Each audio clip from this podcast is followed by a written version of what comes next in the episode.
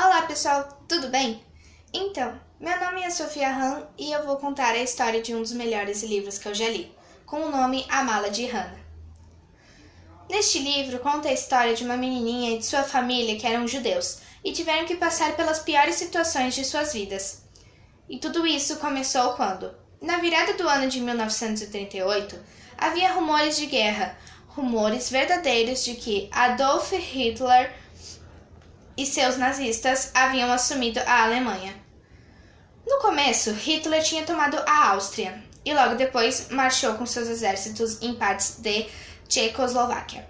Refugiados, pessoas que tentavam escapar dos nazistas, começaram a bater na porta da família de Hannah, a família Brady, pedindo dinheiro, comida e abrigo. Naquela época, os judeus eram muito ricos e acreditam que até hoje são. Os pais de Hannah sempre ouviam o rádio à noite para que Hannah e George, que era seu irmão mais velho, não escutassem. Até que em uma noite, Hannah e seu irmão escutaram seus pais conversando sobre as leis anti-judeus na Áustria.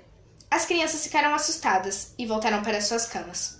No dia 15 de março de 1939, as tropas nazistas de Hitler tomaram o resto de Tchecoslováquia e a família Brady mudou para sempre.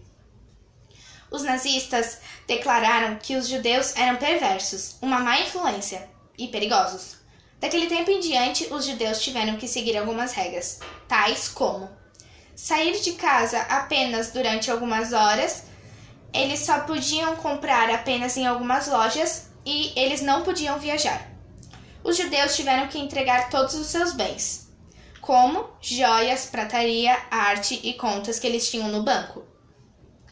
Os pais de Hannah e de George, todas as noites, noites às 8 horas, escutavam o rádio e eles estavam escutando as notícias vindas da Inglaterra sobre os últimos avanços de Hitler. Mas os judeus não podiam mais sair de casa depois das oito. Ouvir o rádio era absolutamente proibido, e a penalidade por quebrar as regras era sempre muito severa. Todos tinham medo de ser presos. Durante a Segunda Guerra Mundial, mais de 140 mil judeus e 15 mil crianças foram enviadas ao gueto, que era uma cidade chamada de Terezin. Em março de 1941, a mãe de Hannah e George foi presa pela polícia de Gestapo, a temida polícia secreta de Hitler. Todos estavam tristes e chocados ao mesmo tempo, então sua mãe teve que se despedir de sua família. Depois de um tempo, as crianças descobriram que sua mãe havia sido levada para um campo de concentração apenas para mulheres na Alemanha. No fim do mês de setembro, o pai das crianças foi chamado pela polícia de Gestapo e teve que ir embora também. No inverno de 1941 a 1942, os tios das crianças vieram buscá-los e eles para eles morarem juntos. E as crianças foram, mas mesmo assim eles nunca esqueciam o fato de que seus pais tinham sido presos.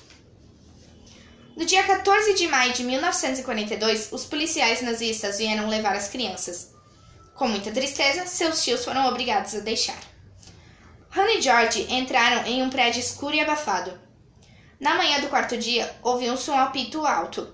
Havia um soldado nazista marchando no depósito que, e disse: Todos devem estar na estação de, de trem em uma hora. Uma pessoa só pode levar uma mala, apenas 25 quilos. Então entraram no trem onde havia muitas pessoas e todos ficaram apertados.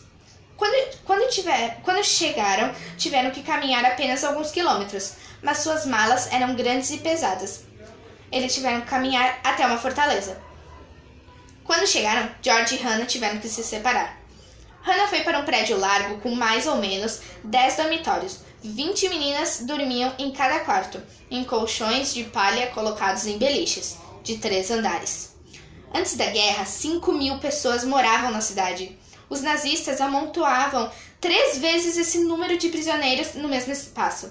Ou seja, nunca havia espaço suficiente. Nunca havia comida suficiente. Enfim, aquele lugar era terrível. Por ser muito jovem, Hannah não podia ver seu irmão, mas quando pôde ir, foi correndo ver ele e o abraçou fortemente. E eles conversaram muito. Em um dia, Hannah descobriu que seu irmão iria ser transportado para o leste, então se despediu dele com muita tristeza.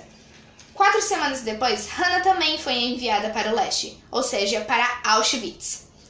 Muitos e muitos anos depois, George já havia sido libertado daquele campo de concentração, ele já tinha filhos, já tinha netos, então ele descobriu que sua linda irmãzinha havia sido morta no primeiro dia que chegou em Auschwitz, por uma câmara de gás.